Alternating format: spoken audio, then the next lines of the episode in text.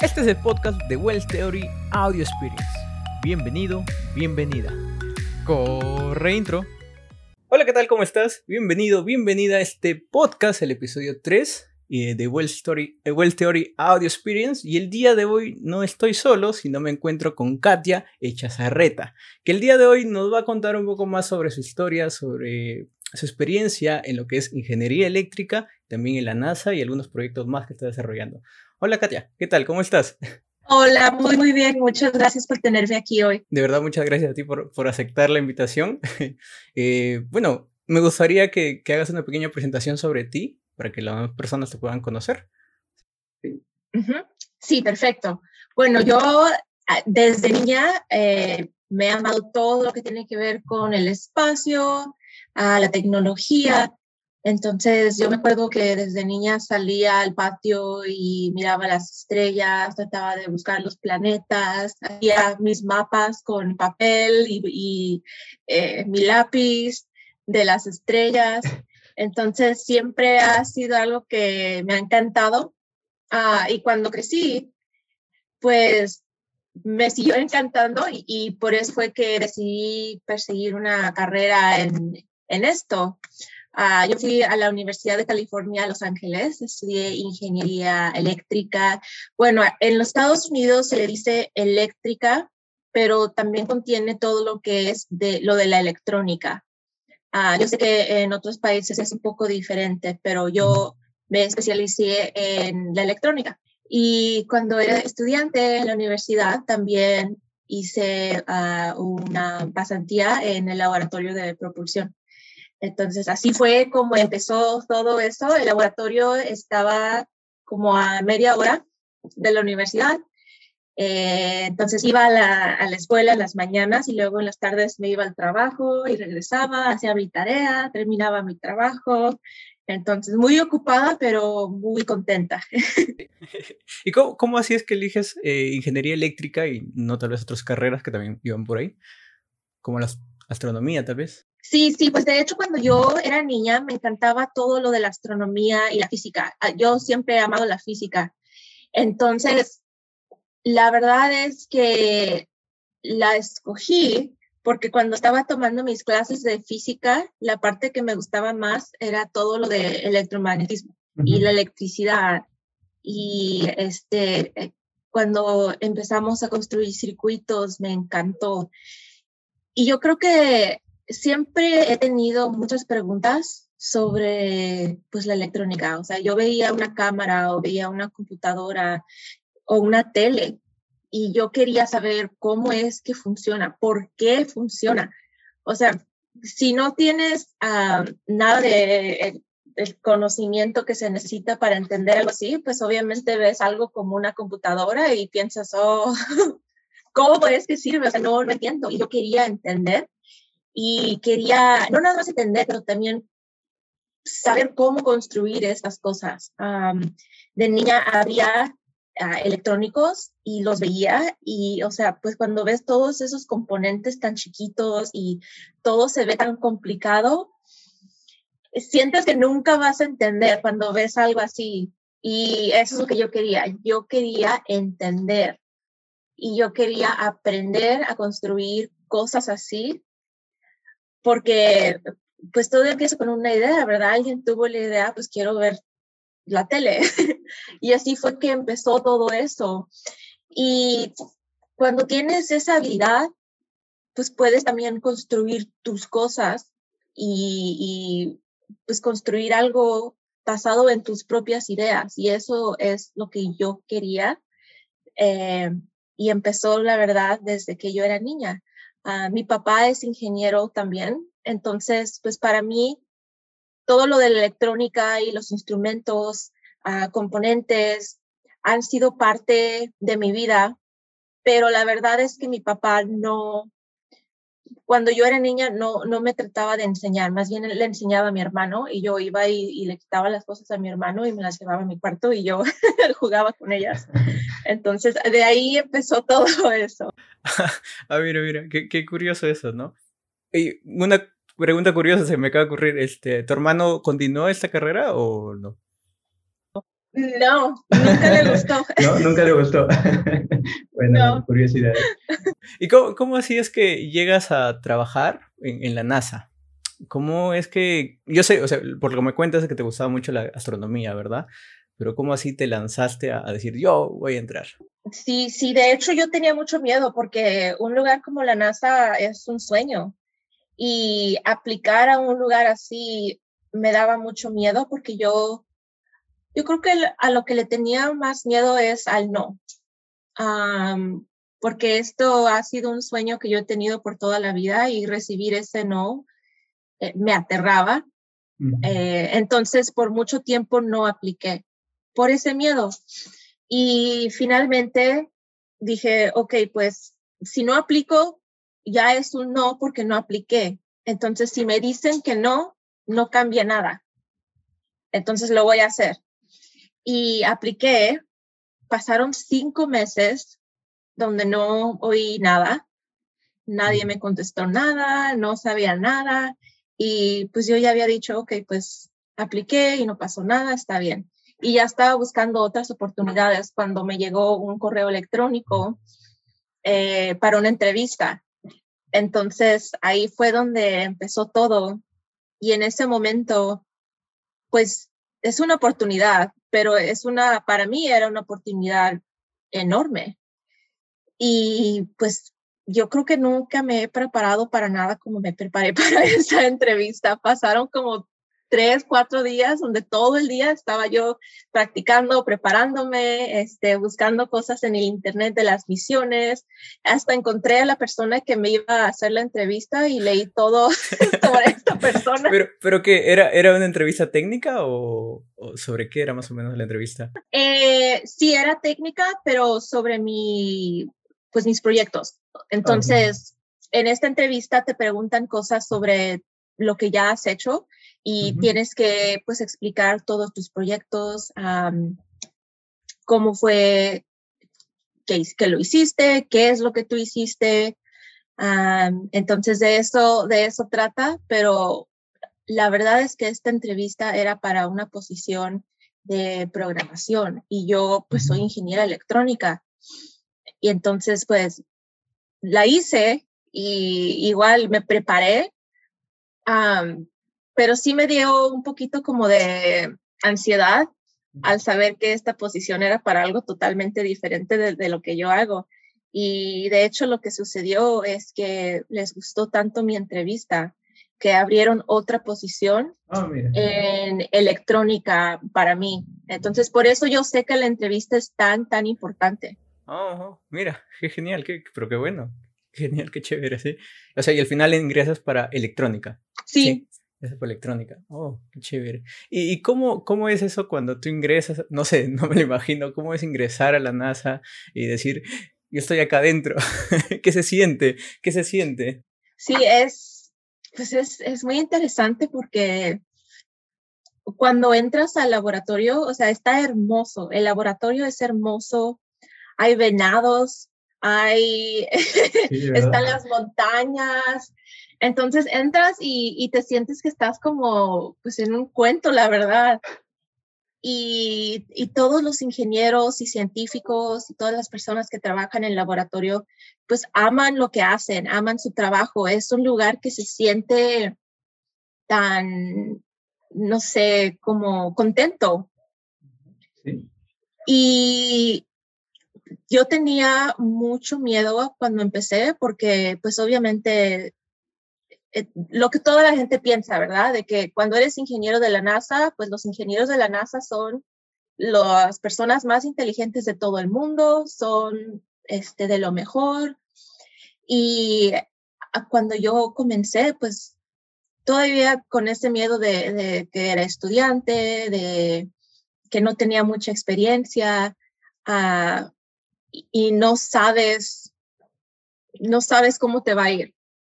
Entonces, era muy interesante porque, pues obviamente estaba súper, súper contenta de estar ahí y muy emocionada y pues está hermoso el laboratorio, pero al mismo tiempo también tenía esa, esa presión y esa ansiedad que a veces llegaba al laboratorio y no quería ni bajarme del carro porque decía, oh, hoy es cuando van a, descubrir que no sé lo que estoy haciendo y me van a regañar o me van a correr o me van a decir esto o no pude terminar lo que lo que querían que hiciera, entonces hoy me van a decir que pues que ya no.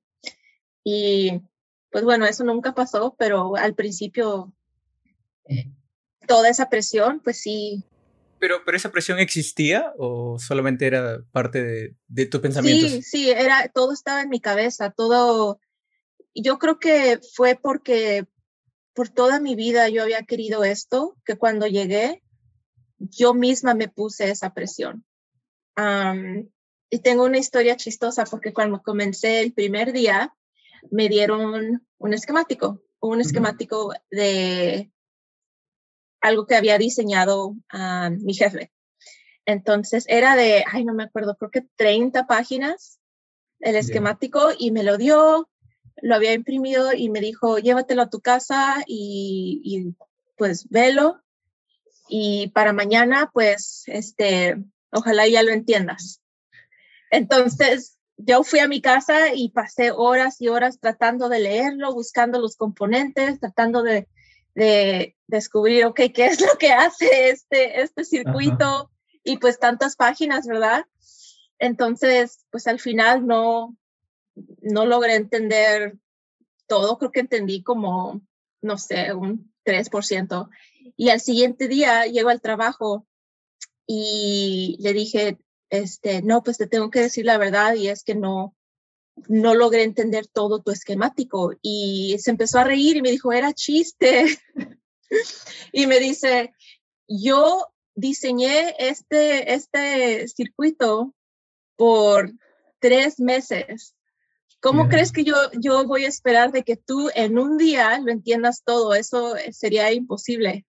Entonces, ahí fue cuando comencé a, a ver la realidad de la ingeniería, porque por mucho tiempo cuando estás en la escuela, pues nada más sabes tareas, sabes de exámenes y cuando trabajas en un trabajo de ingeniería es totalmente diferente. Sí, ahí, ahí sientes la presión real, ¿no?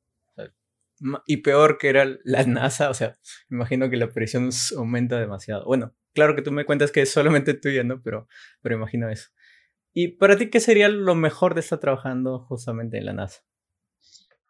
Yo creo que lo que más me encanta es todo el apoyo, porque todos tenemos la misma misión, todos tenemos el, el mismo amor por el espacio, por la exploración, por la tecnología y no hay competición. O sea, si alguien tiene una pregunta o si alguien no entiende algo, y si yo puedo ayudar, lo voy a ayudar. O si yo no entiendo algo, tengo un montón de gente a la que puedo ir y decirle, este, no entendí esto, me puedes explicar esto, o hace unos años tú trabajaste en este proyecto, me puedes explicar cómo funciona esta parte. Y, y todos súper amables y, y súper contentos eh, de ayudar. Entonces, eso, bueno, no, no es que no me lo esperaba, pero yo creo que cuando estamos en la escuela, a veces mucho escuchamos de competencias en el trabajo. Y la verdad yo creo que una de las razones por la que somos tan exitosos es eso, la colaboración que tenemos y pues el entendimiento de que si yo te ayudo, es para la misión, porque nosotros tenemos esa misma meta. O sea, si yo te ayudo a ti, es, es lo mejor para todos. Y eso es lo que más me encanta de, de esta organización. Sí, claro, son, todos son un equipo, ¿no? Por algo, punto. Y hablando de, de misión, justamente el día de hoy eh, fue el aterrizaje del Perseverance. Eh, no sé, estar ahí, para ti, ¿cómo fue el ambiente? ¿Cómo estaban todos? ¿Nerviosos, preocupados, alegres? ¿Cómo, cómo sentías ese, ese ambiente? Ay, sí, eh, eh, la verdad, no sé ni cómo describir cómo se siente, porque cuando has trabajado en algo así y saber que en este momento ya está fuera de tu control lo que pase. Sí, sí, sí. Muy, muy fuera, muy fuera. Sí, sí. Y algo que me gustó mucho que eh, uno de los, de los ingenieros dijo fue que para mucha gente cuando ve toda la celebración, piensan que están viendo felicidad, pero más bien lo que están viendo es, es un alivio. Claro, claro, claro. ¿Cuánto, cuántos años? Eh, yo me acuerdo del Curiosity, creo que fueron siete años, o estoy mal tal vez, que hasta que llegue a Marte. Eh, no, es, fueron desde cuando lanza a cuando aterriza son creo que siete meses. Sí, ah, siete meses, perdón, siete meses. Y luego, wow, esperar siete meses y saber si, si llegó o no llegó. no, claro, porque no hay control. Acá es, o sea, imagina, lanzo algo acá, voy y lo recojo, ¿no? O cosas así. O lo vuelvo a lanzar, pero, pero en Marte, claro, debe ser algo muy, muy, muy alucinante. Y hablando de misiones, eh, yo sé que estás trabajando justamente en una misión que es la de Europa Clipper. ¿Me podrías contar un poquito más sobre esa misión? ¿De qué trata? Sí, sí, sí. Esta misión, este, pues para mí es hermosa y estoy súper emocionada de ser parte de esta misión. Europa Clipper llevará a cabo un reconocimiento detallado de la luna Europa. Eh, Europa es una luna de Júpiter. Y queremos investigar si esta luna puede albergar condiciones para la vida. Eh, la luna muestra una muy fuerte evidencia de agua líquida debajo de la superficie. La superficie está totalmente congelada. Ah, entonces tenemos instrumentos que, por ejemplo, un radar capaz de penetrar el hielo, porque queremos saber, este, pues, qué tan grueso está este hielo, dónde está esta agua. Ah, y también otra misión en el pasado observó que es muy, muy posible que esta luna está aventando agua hacia el espacio. Eh, entonces, por eso es muy importante para nosotros, porque si podemos con nuestra, nuestro orbitador, es un orbitador, pasar por esta agua y pues probar esta agua, ¿verdad? No tenemos que aterrizar, no tenemos que aterrizar y no tenemos que eh, pues entrar debajo de, del hielo. Entonces, por eso es una oportunidad muy grande para nosotros y estamos esperando, ojalá, poder pasar por esta agua que, que pensamos está siendo pues aventada esencialmente hacia el espacio. Esta misión es muy interesante porque aunque vamos a investigar a Europa, no vamos a orbitar a Europa vamos a orbitar a Júpiter. Ah, y la razón por eso es por la radiación. La radiación en Europa, gracias a Júpiter, podría matar a una persona en un día. Entonces, pues todo nuestro, nuestro equipo, los electrónicos, aunque los construimos para ser más fuertes, pues no, igual, igual, igual nos, nos mataría muy, muy rápido. Entonces, lo que queremos hacer es orbitar a Júpiter. Cuando estemos pasando cerca de Europa, acercarnos lo más que podamos. Y luego cuando pasemos, ya después de, acercarnos a Europa, hacer lo que teníamos que hacer, irnos muy, muy lejos, lo más lejos que sea posible, uh, para alejarnos de Júpiter y de esa radiación. Y luego ya, a la próxima vuelta, otra vez acercarnos a Europa y volverlo a hacer. ¿Cómo?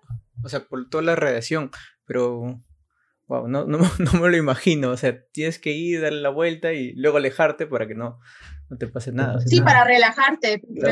Sí, sí, para, no, para no tener a toda nuestra nave por tanto tiempo en esa radiación.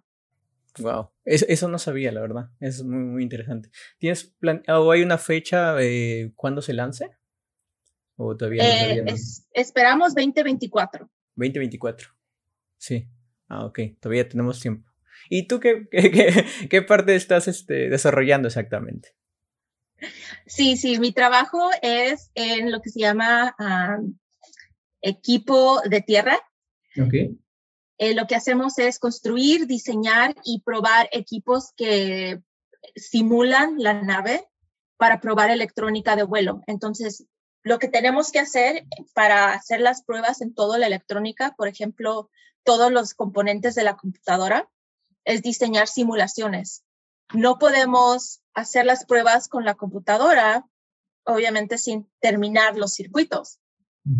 Entonces, lo que tenemos que hacer es diseñar toda una nave como simulación y conectar la computadora o, cualquier tipo de electrónico que queremos probar a estas simulaciones y la electrónica piensa o la computadora piensa, ok, estoy en mi nave o tal vez piensa, ok, estoy en camino a Júpiter, este, díganme qué hacer, qué hago.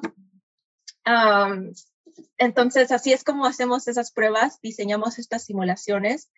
Entonces, mi trabajo es casi, casi diseñar, ayudar a diseñar y probar toda una nave, pero en, en simulación. Entonces es muy divertido porque puedo aprender de todas las diferentes partes de la nave, los instrumentos, qué es lo que la computadora espera, qué es lo que nos va a regresar, todo está bien y si le inyectamos algún error, cómo va a reaccionar. Entonces todo esto eh, es lo que hacemos para, para estas pruebas. Wow, e, esto, bueno, me imagino que es una, toda una locura. Y además, este, y el, se me ocurre, no es solamente, ok, lo lanzas 2024, como dices, pero es también el tiempo que va a llegar a Júpiter, el darle la vuelta y luego irse de Júpiter, bueno, en este caso de Júpiter, ¿no? Entonces, eh, y volver a regresar. Entonces, es todo, wow. ¿Cuánto tiempo tiene, saben más o menos cuánto tiempo eh, demora todo el, el vuelo, todo lo demás? expedición? Tres años. Tres años. Wow, tres años. Wow, tres años. Sí, sí, sí, entonces, entonces lanza 2024 y luego otros tres años de nada más esperar. esperar. No decir, llegó bien, ahora que regrese y esperar nuevamente. wow, qué, pero, pero qué genial. O sea, debe sentirse una, una satisfacción tremenda, ¿no? Cuando alguien hace un, un proyecto, un circuito chiquito, ¿no? Es como que funciona, imagínate, llegó después de tres años, wow, me, parece, me parece muy loco. Dime, dime, Por eso es tan emocionante cuando pasan estos aterrizajes o, o, lanzamientos, porque pues para la gente que está viendo es en el momento, ¿verdad? Pero para nosotros ya pasaron años y años y años de trabajo en estas misiones o, por ejemplo, con esto, cuando llegue, van a ser todos los años que le metimos de trabajo y luego todos los años que esperamos para que llegara. Eh, por ejemplo, hoy día estaba viendo por YouTube este, el, el aterrizaje, ¿no? Y las personas como, o sea, solamente enfocan a ellos y, y, nadie más es como que, claro, ¿no? Los ves, ¿por qué tan felices? Y entiendes todo lo que hay detrás, ¿no? Entonces, tanto tiempo esperar, no ven ellos las imágenes, simplemente ven una imagen pequeñita, ¿no? Que ha llegado, creo y luego decir, bien, bien, feliz, se veía llorando las personas, digo, wow, es increíble, ¿no? Pero todo lo que hay. Y, para postular, o para ti, ¿cuál sería la recomendación de esa persona que ahorita nos está escuchando, sabiendo que dice, me gustaría postular a la NASA? ¿Le recomendarías? ¿Qué debería hacer tal vez por ahí? Sí, sí, no, yo lo recomiendo al 100%. Ah, me encanta mi trabajo, me encanta todo lo que hacemos yo creo que lo más importante con algo así, porque pues para muchas personas es un sueño muy grande y como decía, yo sí tenía mucho miedo de aplicar y tenía mucho miedo de tener estos sueños grandes, porque a veces cuando le decía a alguien, o se reían o decían, ok, pues buena suerte, pero mucha gente no confía mucho en ti cuando dices que quieres algo así. Y puede ser muy fácil escuchar a la gente o escuchar a las personas que te dicen que no puedes. Entonces, por eso es muy importante para mí demostrarle a la gente que sí se puede, que aquí estamos, estamos felices, trabajamos muy duro para llegar y ya llegamos y que ellos pueden también. ahorita la NASA nada más acepta aplicaciones de ciudadanos de los Estados Unidos, pero el laboratorio de propulsión, que es parte de la NASA también, sí acepta a extranjeros. Entonces, si están interesados, el laboratorio de propulsión es una opción. Y de hecho, existen programas en la NASA para estudiantes extranjeros. El programa se llama NASA I2. Tienes que pertenecer a uno de los países que están en la lista en su página. Eh, pero sí existe este programa para, para estudiantes también que no tienen ciudadanía de Estados Unidos.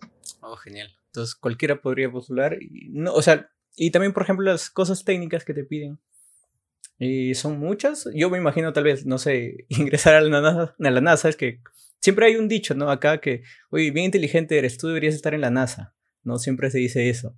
Entonces, para eso se me ocurre como que necesito tener un grado muy alto para, para postular, o con bachiller, o titulado, una especialización, o no sé, ¿cómo es eso? Sí, bueno, eh, nosotros tenemos mucho, muchos diferentes tipos de trabajos, o sea, tenemos desde los técnicos, que pues no necesitas una licenciatura para eso, hasta, hasta todos los trabajos donde necesitas un doctorado. Entonces hay de todo.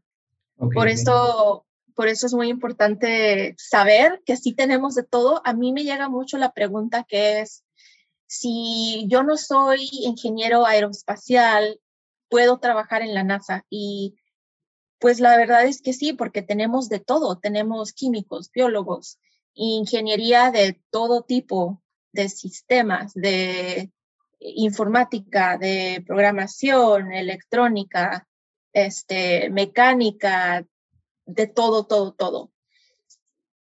Física, astronomía, o sea, hay, hay, de todo, para el que quiera, cualquier carrera podría ir. Exactamente, sí.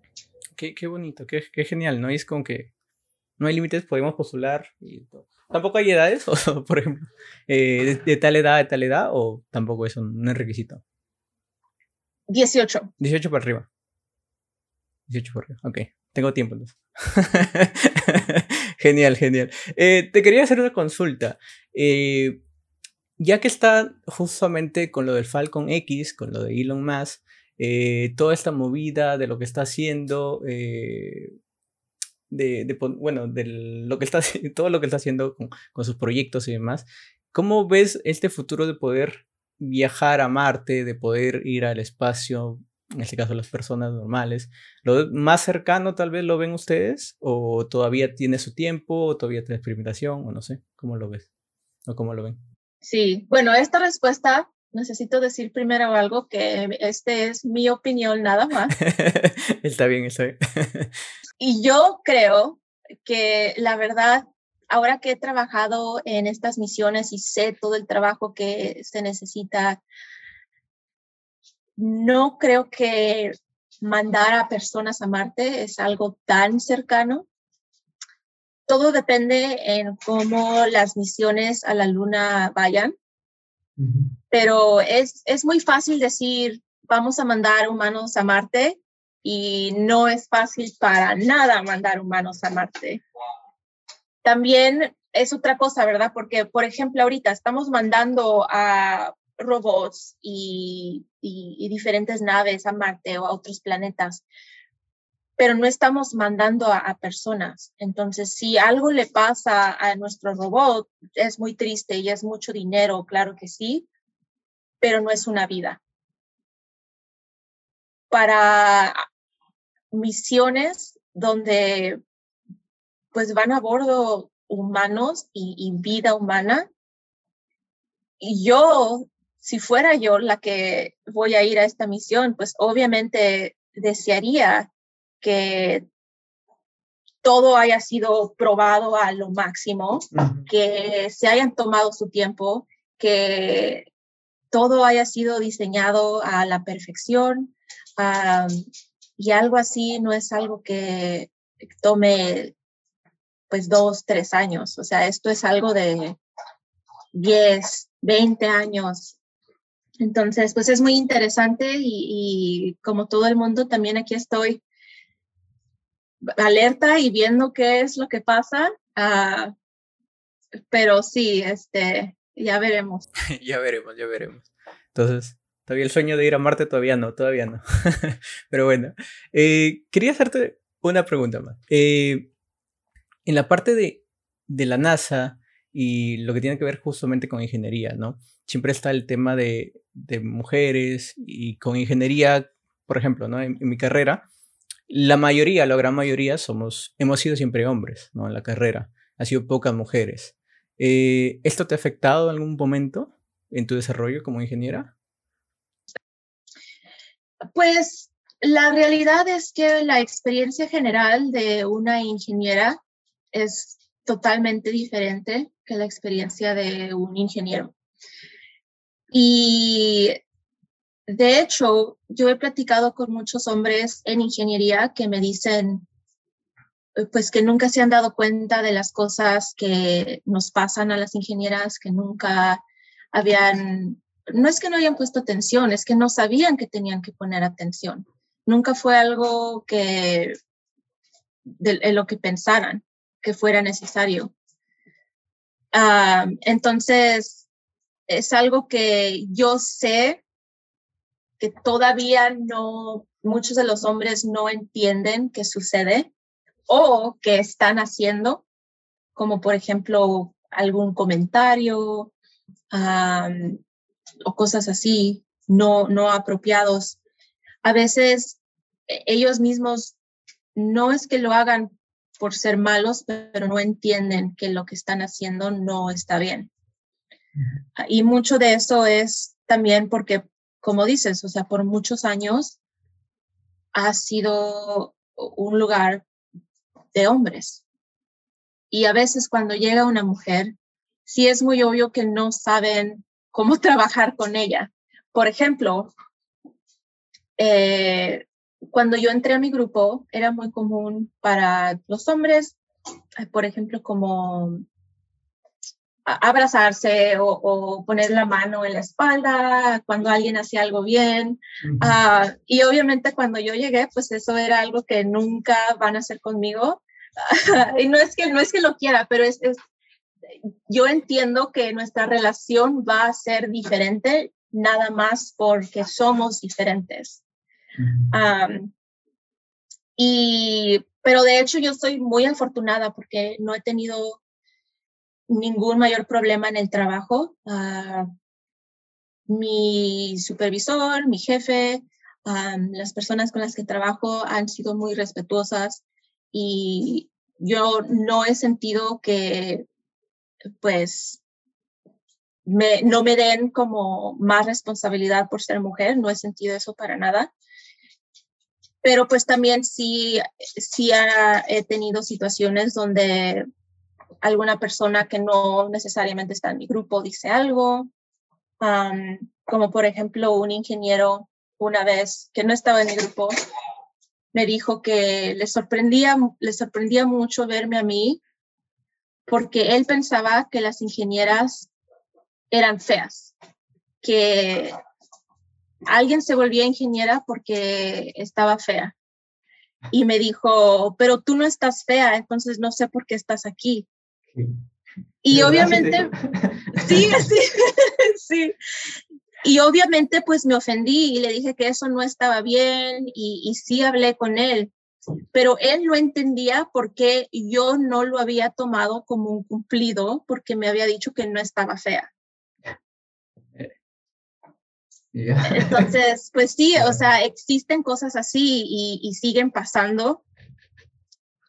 No están bien, pero lo importante también es, es reconocerlo y hablar con otros hombres, porque a veces cuando alguien dice algo así, yo creo que los otros hombres también no saben cómo, cómo responder, o sea, se quedan callados, se ríen, eh, te defienden o lo ignoran.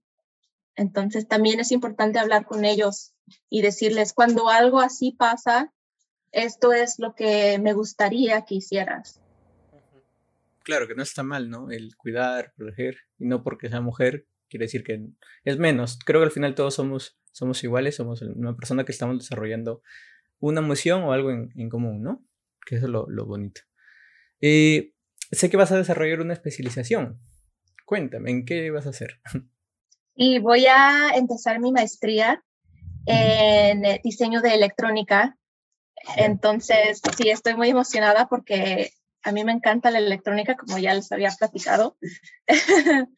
y quiero aprender todo, de todo, de todo con el diseño ah, digital. Sí, digital, genial. Eh, ahorita te estás enfocando más en diseño, ¿verdad? Full, sí. full, diseño, full diseño. Genial. qué bonito. ¿Qué, eh, utilizas? Eh, ¿Algún software en especial? ¿Altium, tal vez? Altium.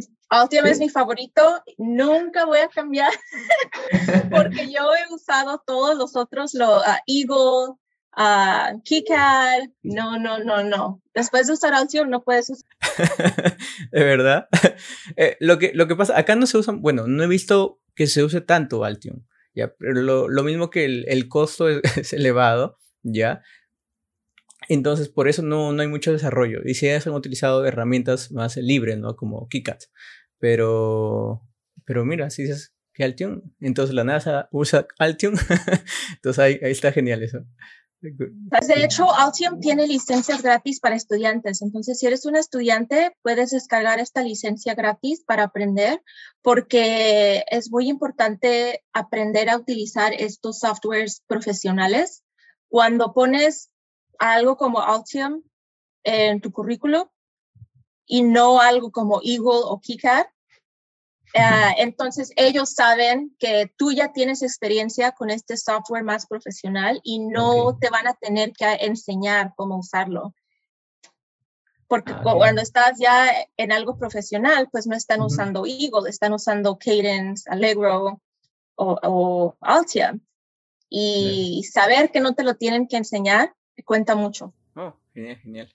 Eh, cuéntame, ¿qué proyectos vienen para ti? que vienen en, tu vida profesional, en tus redes sociales, que, en tu canal también. ¿Qué, ¿Qué nuevos proyectos vienen? Sí, ahorita estoy trabajando mucho con mi canal de YouTube. Ah, no tengo todo el tiempo del mundo como me gustaría.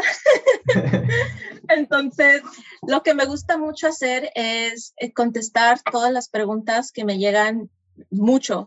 Entonces, si puedo, sí, sí, entonces si puedo, si puedo sentarme por una hora y platicar de algo y ya tener ese video, entonces para todas las personas que todavía no me conocen o que tienen estas preguntas, ya puedo mandar este video eh, y eso es, es, es lo que hago. Tengo mi lista de, de ideas, ahorita tengo como unas 20.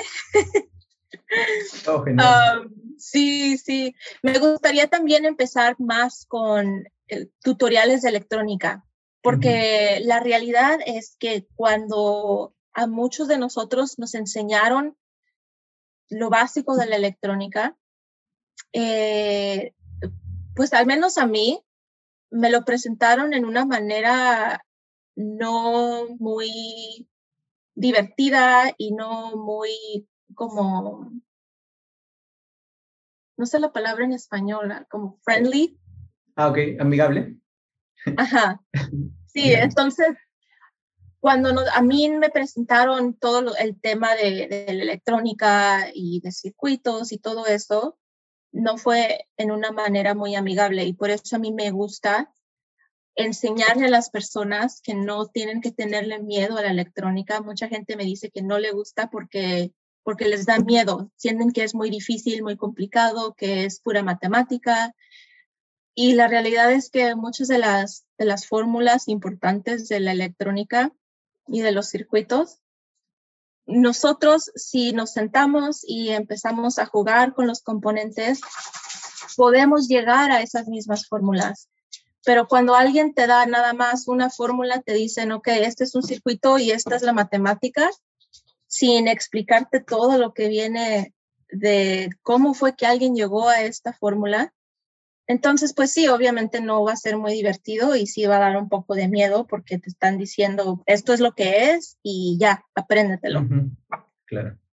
Por eso a mí me encanta enseñar los circuitos, enseñar si cambiamos esta resistencia, ¿qué pasa? Si la cambiamos otra vez, ¿qué pasa? Si cambiamos este capacitor, ¿qué pasa? Si hacemos esta resistencia más alta, ¿qué pasa? Si le bajamos, ¿qué pasa? y yo creo que está ayudando a mucha gente que sí ha crecido con este miedo y que no, no se había animado a aprender estas cosas por pensar que era muy difícil.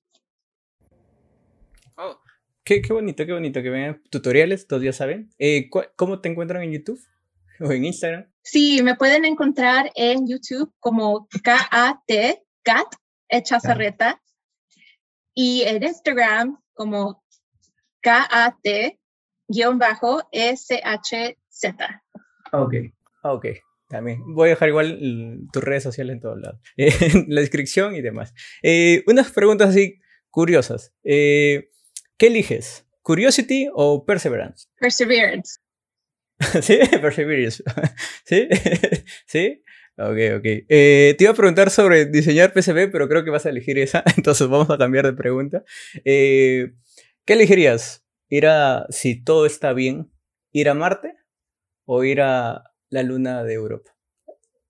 A la, ¿A la luna de Europa. Pues si todo está bien y no nos vamos a morir de la radiación. exacto, exacto. o de frío. Ay, no sé. Yo creo que Sí, yo creo que Europa, porque sería algo increíble ver a Júpiter de tan cerca.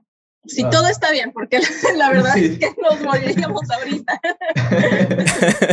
sí, definitivamente, definitivamente. Eh, si no hubieras elegido ingeniería eléctrica, ¿qué otra carrera hubieras elegido? Física. Física. Ah, mira, pensé que me, dirías astronomía. Pues cuando yo encontré la ingeniería, la encontré gracias a la física. Oh. Entonces, lo que me encantó de la ingeniería era que pues estamos tomando toda esta física y construyendo algo. Y por eso yo creo que escogería la física, pero como en, en electromagnetismo, no me sacan de mi electricidad.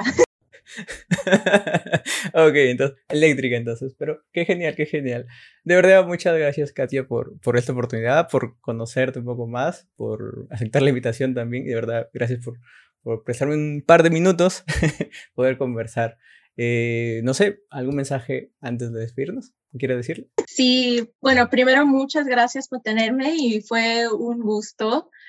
Ah, y segundo, pues nada más quiero decir que es muy importante que no le tengan miedo a sus sueños y que si alguien les dice que no puedes o que no se puede, que algo es muy difícil, que deberían de mejor hacer otra cosa, si yo hubiera escuchado, no estaría aquí. Entonces es muy importante confiar en nosotros y pues perseguir lo que, lo que deseamos, porque solo tenemos una vida y es importante vivirla bien. Oh, genial, qué bonito. sí, es verdad, no le hagan caso porque si yo le hubiera hecho caso tampoco estaría acá. Definitivamente. ¿Verdad? Gracias, muchas gracias. No se olviden suscribirse, darle like y compartirlo con sus amigos. Chau, chau. chau. Muchas gracias por escuchar este episodio. Nos vemos la próxima semana. Suscríbete.